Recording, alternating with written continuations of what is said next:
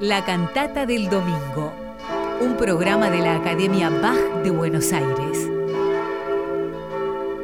Idea y conducción, Mario Videla.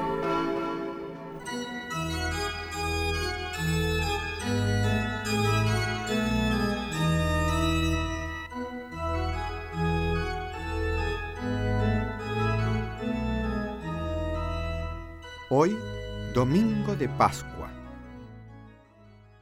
Pascua es una festividad variable cuya fecha depende de la primera luna llena que tenga lugar después del 21 de marzo, el equinoccio de primavera en el hemisferio norte.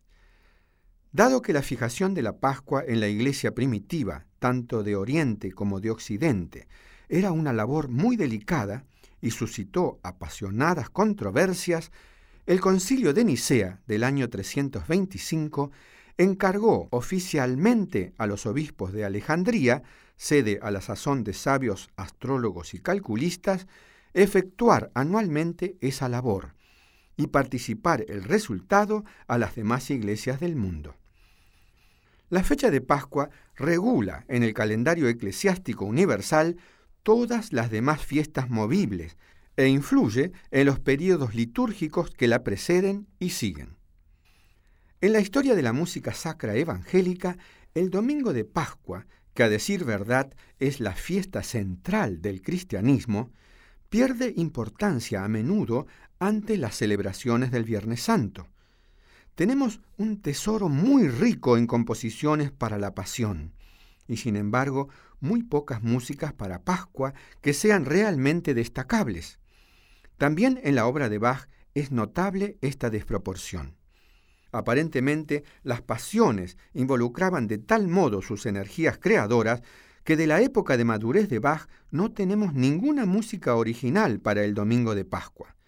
Solo se conservan dos cantatas de la época de Weimar. Una de ellas es la imponente cantata número 4, Christ lag in Todesbanden, Cristo yacía en los lazos de la muerte, que fue revisada posteriormente para su interpretación en Leipzig en 1724. Muy pocas veces compuso Bach una obra que se orientara de modo tan resuelto hacia el pasado y que mostrara al mismo tiempo rasgos de una naturaleza tan avanzada.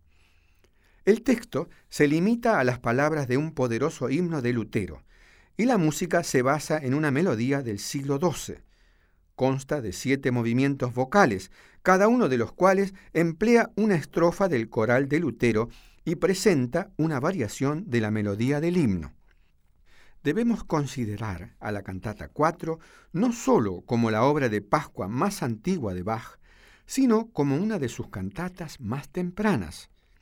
Esta obra debe haber visto la luz entre 1707 y 1708. En todo caso, antes de 1714. No tenemos referencias indudables sobre la forma original de esta cantata, pues la obra ha llegado a nosotros en una copia de las partichelas que data de los años 1724 y 1725 de Leipzig.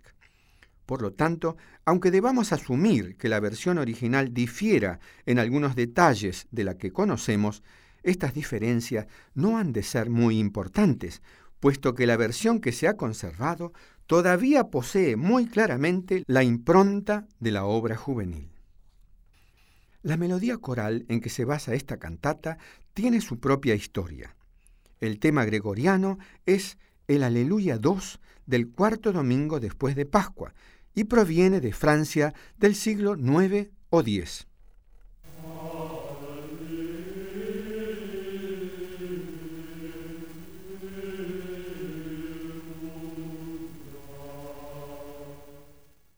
El monje Vipo Fonsolo Turno, que vivió aproximadamente entre los años 995 y 1050 y que fue el educador de Enrique III, lo transformó en la secuencia pascual aún hoy cantada, Victime Pascali Laudes.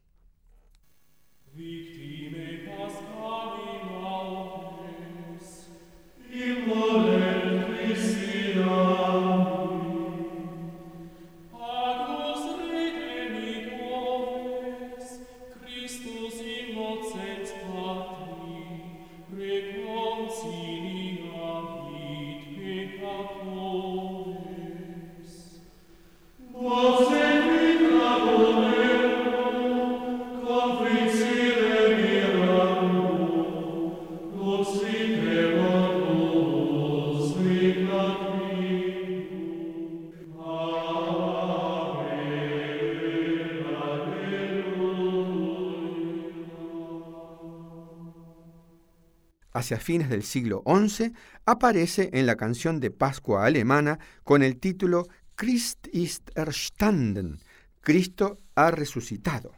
Y finalmente Lutero y su colaborador musical Johann Walter, basándose en esta antigua melodía, escriben el coral en 1524 Christ lag in Todesbanden. Cristo yacía en los lazos de la muerte.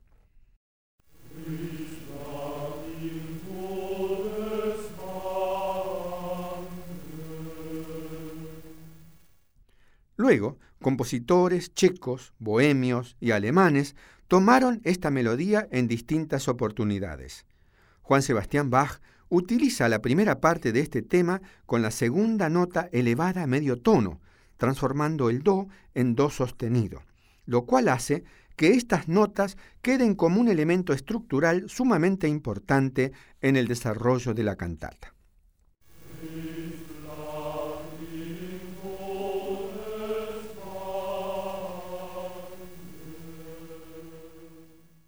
Ya en la sinfonía de introducción, esta segunda menor descendente que se forma al comienzo del tema sirve para poner en movimiento el cantus firmus, apareciendo en varios arranques en forma original y en su inversión.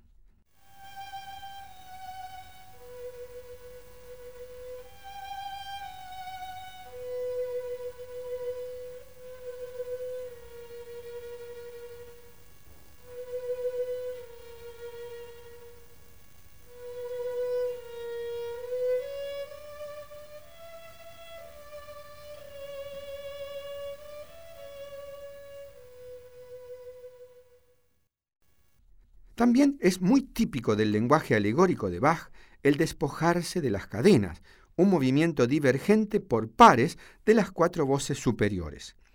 Todo esto sobre un bajo descendente inexorable.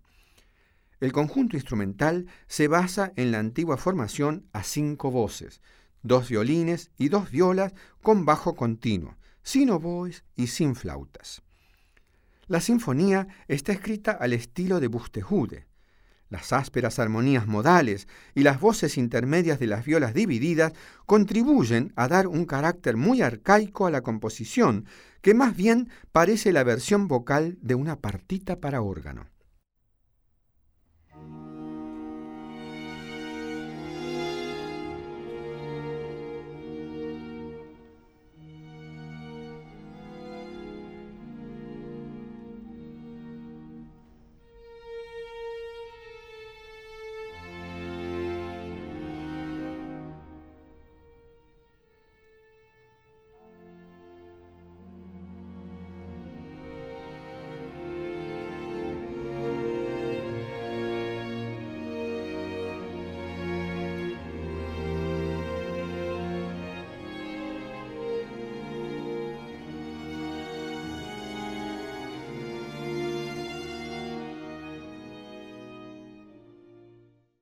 No es casualidad que esta sinfonía en la cual el autor se presenta a sí mismo y a su obra dure 14 compases. Sabemos que 14 es el número simbólico del nombre de Bach, cuando se suman los números correspondientes a las cuatro letras de su apellido, B, A, C, H, 2 más 1 más 3 más 8, según el sistema llamado gematría.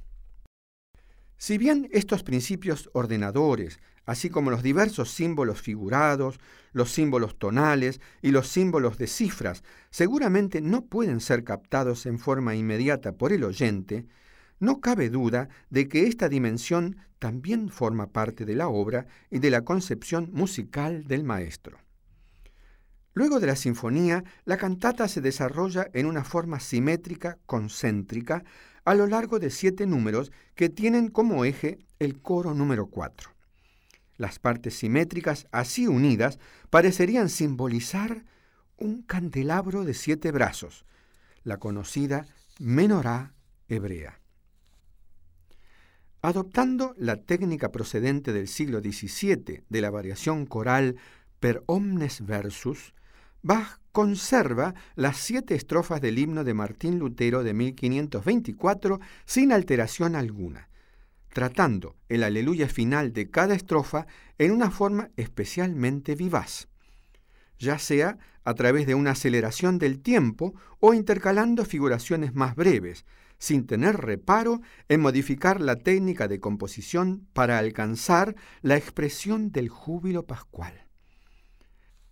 En lo formal, representa esta cantata de Bach el concierto sacro coral tal como había llegado a ser a fines del siglo XVII. El coro de trombones que acompaña a las voces cantantes aparentemente fue agregado recién en 1725 en la versión de Leipzig. El verso 1, a cargo del coro, dice, Cristo yacía en los lazos de la muerte, entregado por nuestro pecado. Él ha resucitado y nos ha traído la vida. Por ello, debemos estar gozosos, alabar a Dios y agradecerle y cantar aleluya, aleluya. La melodía del coral aparece con figuraciones largas en las sopranos, acompañada por imitaciones en las voces inferiores y figuraciones libres en los instrumentos. Como a menudo en las cantatas de Bach, el coro inicial es el más vigoroso y también el más extenso de todas las partes de la obra en cuanto a duración.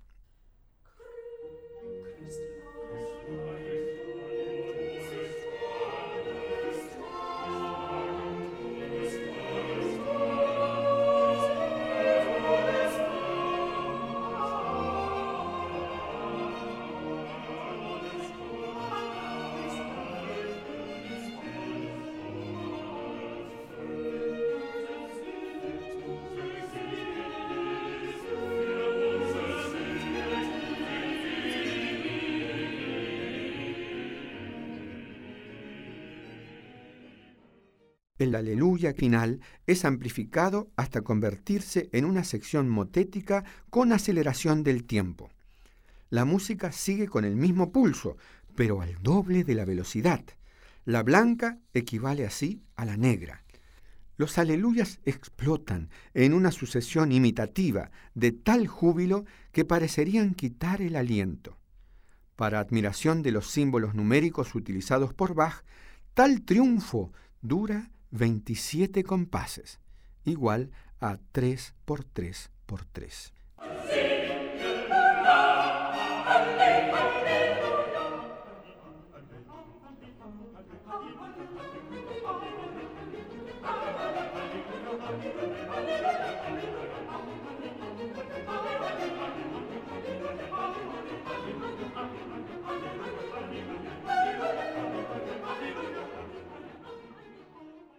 El hecho a menudo comentado que este magnífico júbilo llega realmente demasiado pronto, que este clímax en toda la cantata no puede ser ya alcanzado, tiene su origen en la construcción del texto de Lutero al cual Bach sigue exactamente. Solamente este primer verso presenta la resurrección como algo ya consumado que obliga a la alegría. Recién luego sigue el relato de lo que sucedió, de la lucha y la victoria. Y cuando uno se entera de cuál es el sacrificio para que esta victoria pueda ser alcanzada, ya no se puede alegrar tan despreocupadamente. El verso 2 es un dueto para soprano y contraalto sobre una figuración obstinada del continuo. La melodía es variada ligeramente y con imitaciones anticipadas en la soprano. Su texto expresa, Nadie pudo doblegar a la muerte de todas las criaturas humanas. Esto lo hizo todo nuestro pecado.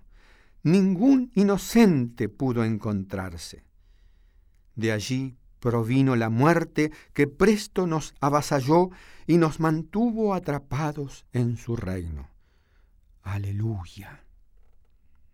En este número, que nos lleva nuevamente a la descripción del pecado y de la muerte, se hace sumamente clara la significación del intervalo de segunda descendente del comienzo del coral como núcleo estructural.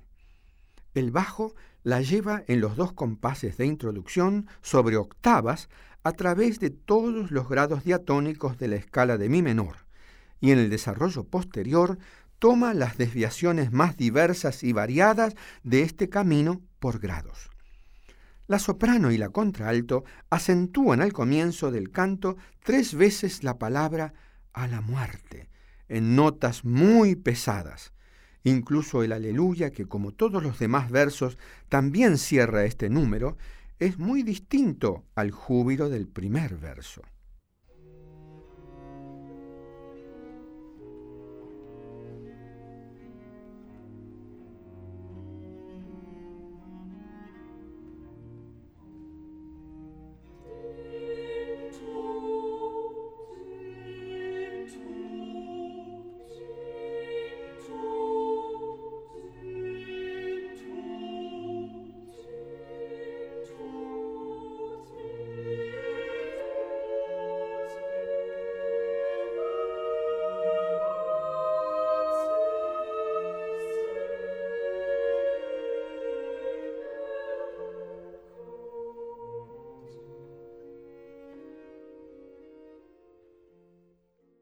El verso 3 es un trío para violines, tenor y continuo. La melodía en el tenor está prácticamente sin adorno, excepto en la última línea. El texto exclama, Jesucristo, el Hijo de Dios, vino a ocupar nuestro lugar y borró el pecado, quitando con ello a la muerte todo su derecho y poder. De la muerte no queda más que la apariencia, ha perdido su aguijón. Aleluya. Un movimiento siempre renovado y muy vigoroso de las cuerdas nos anuncia que hay alguien que ha tomado la lucha contra la muerte. El héroe es Jesucristo, simbolizado por la tesitura del tenor con su cantus firmus. Es magnífico cómo Bach invierte el ordenamiento de la figuración de las tres voces en la mitad de este número para simbolizar cómo la muerte es dirigida hacia el infierno. El enmudecer de la muerte se refleja luego de una calma que aparece repentinamente en un hermoso adagio.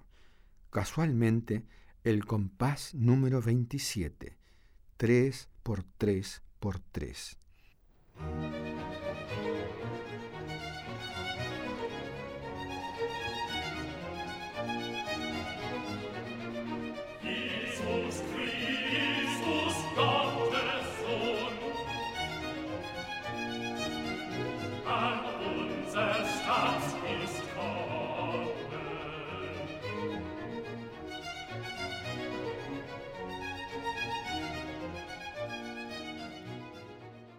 El verso 4 es un número coral a cuatro voces en forma de motete sin otros instrumentos que el bajo continuo. La melodía coral aparece en valores largos en la contralto. Hay imitaciones anticipadas y contrapuntos vivaces en las demás voces. Su texto dice, Fue una guerra singular en la que lucharon la muerte y la vida. La vida salió vencedora, devoró a la muerte. Las escrituras habían anunciado cómo una muerte devoraría a otra. La muerte ha sido burlada. Aleluya. Nuevamente aparece en el argumento una referencia a lo que ya pasó. En el verso anterior se anunciaba la victoria de Cristo. En este, que es el centro de la obra total, se describe esta victoria. Las sopranos, los tenores y los bajos se agrupan en un tono de relator muy excitado en la forma de fuga doble y con un engranaje motívico muy estrecho alrededor del cantus firmus de la contralto. Bach compone un gran cuadro sonoro mostrando la imagen realísticamente cruel y al mismo tiempo misteriosa de cómo una muerte devora a la otra. Así como la muerte mata al ser humano, así Cristo mata a la muerte. Él es la muerte de la muerte.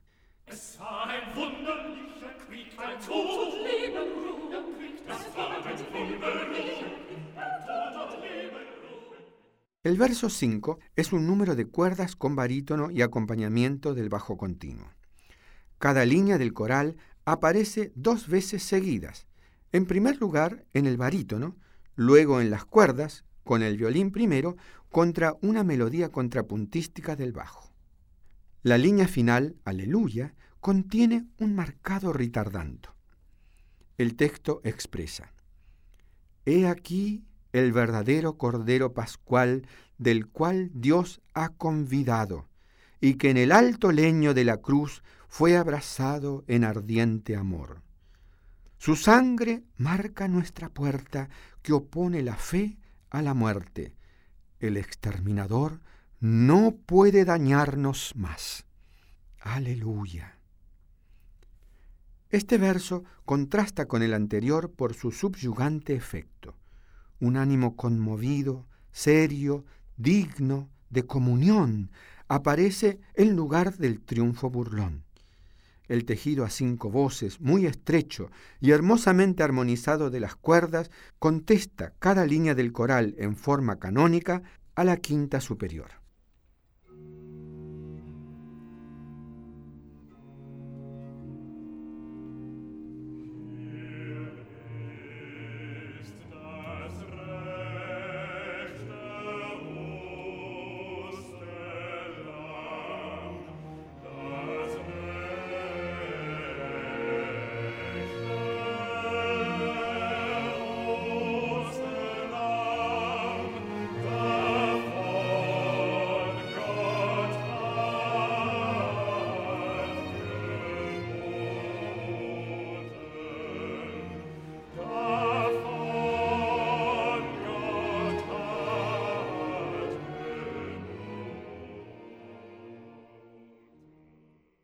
El verso 6 es nuevamente un dueto, esta vez para soprano y tenor, sobre una figuración obstinada del continuo.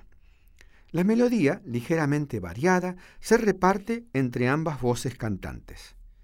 Su texto dice, Con júbilo y alegría celebremos la gran fiesta que el Señor nos brinda él mismo es el sol que con el resplandor de su misericordia ilumina totalmente nuestros corazones. La noche del pecado ha desaparecido. Aleluya. Este verso es nuevamente un último contraste antes del cántico congregacional del coral final. Ahora finalmente hay lugar para un júbilo puro, sin sombras, apenas con algunas reminiscencias de la lucha. Este canto a dos le está reservado a las dos voces claras, tanto por la asignación dueto contra el bajo continuo como por su forma en canon, este trozo anteúltimo número de la cantata se asemeja a lo que es el segundo número de esta obra. En cuanto al contenido expresivo, se aproxima más bien al aleluya de 27 compases del número inicial.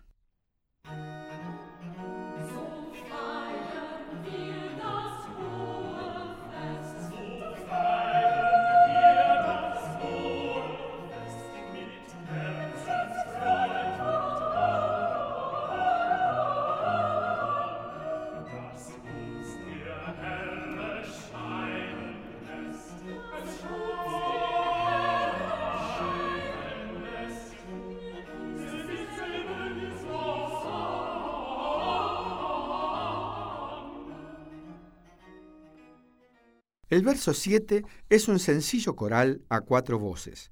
Los instrumentos doblan las mismas. Su texto expresa, Vivamos y comamos bien del verdadero pan pascual. No deberá haber levadura vieja en la palabra de la gracia. Cristo quiere ser el alimento y nutrir Él solo a nuestra alma. La fe ninguna otra cosa anhela. Aleluya. Luego que el relato de la lucha y la victoria ha sido expuesto en forma subjetiva y emocional a través de las más variadas combinaciones vocales e instrumentales, solo resta el canto común solemne y objetivo. Cuerdas y vientos se mezclan al coral a cuatro voces de los creyentes. Ahora, finalmente, es la Pascua.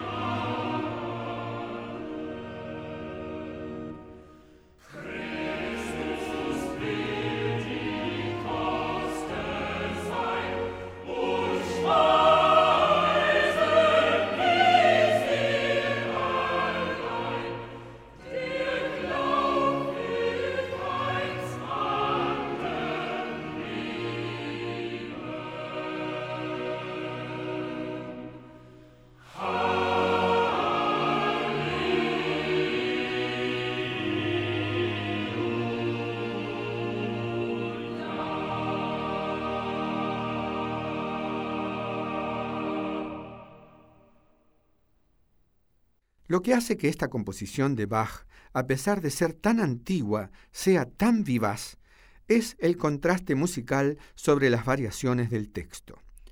Que Bach haya conservado en esta cantata el texto coral sin modificaciones, la eleva también desde el punto de vista poético por encima de las docenas de obras de moda del siglo XVIII y al mismo tiempo forma el puente a las cantatas corales del Bach maduro, que también pone al servicio del texto su composición.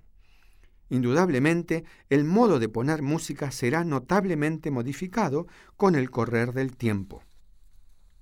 Es interesante observar que el jubiloso aleluya, que había sido despedido a comienzos de la cuaresma, ha vuelto con vigoroso impulso al canto litúrgico para celebrar la Pascua de Resurrección.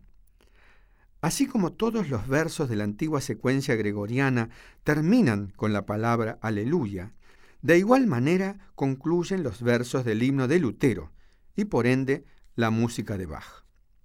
Según el musicólogo Marius Schneider, la forma musical matriz del aleluya gregoriano debe de tener cierto vínculo con los melismáticos cantos de desafío en las antiguas culturas pastoriles e incluso con los himnos del Saman Veda compuestos de sílabas místicas.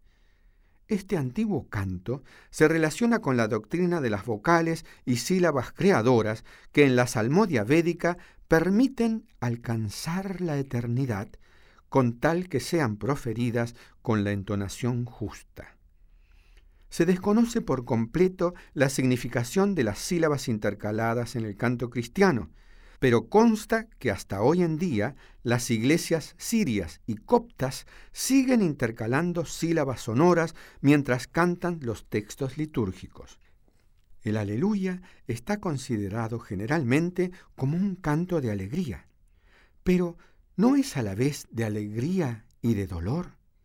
El término jubilare, que antiguamente designó el grito victorioso y mortífero de las aves rapaces, jubilat milus. Luego se empleó también en el lenguaje eclesiástico para designar el aleluya. Y concluye Marius Schneider. ¿Sería tal vez por la manera de cantarlo o para designar lo inexpresable del dualismo en el cual la alegría nace del dolor? Ha sido la muerte la que ha permitido la resurrección. Escucharemos a continuación la cantata número 4 de Juan Sebastián Bach, Christ lag in Todesbanden, Cristo yacía en los lazos de la muerte, escrita para el domingo de Pascua. Son sus intérpretes Gillian Kate, soprano, Daniel Taylor, contratenor, James Gilchrist, tenor, Stephen Barcow, barítono, el coro Monteverdi y los solistas barrocos ingleses con instrumentos de época, bajo la dirección de John Elliot Gardiner. Grabación en vivo realizada en abril del año 2000 en la iglesia San Jorge de Eisenach, Alemania, dentro del proyecto denominado Peregrinaje de Cantatas de Bach.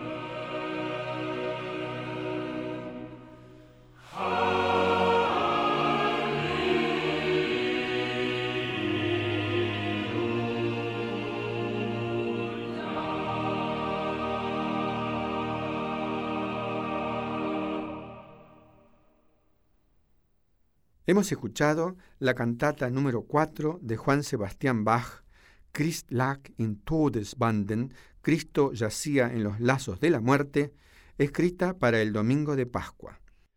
Fueron sus intérpretes Gillian Kate, soprano, Daniel Taylor, contratenor, James Gilchrist, tenor, Stephen Varcoe, barítono, el coro Monteverdi y los solistas barrocos ingleses con instrumentos de época, bajo la dirección de John Elliot Gardiner. Grabación en vivo realizada en abril del año 2000 en la iglesia San Jorge de Eisenach, Alemania, dentro del proyecto denominado Peregrinaje de Cantatas de Bach. La Academia Bach de Buenos Aires anuncia el próximo concierto del ciclo 2019. El mismo tendrá lugar el sábado 11 de mayo a las 18 en la iglesia San Juan Bautista, Adolfo Alsina y Piedras. Se ejecutarán obras de Bach, Vivaldi y compositores de Venecia de la Biblioteca Personal de Bach en primera audición. Actuarán la soprano Graciela Odone, Gustavo Gargiulo en corneto y Mario Videla órgano.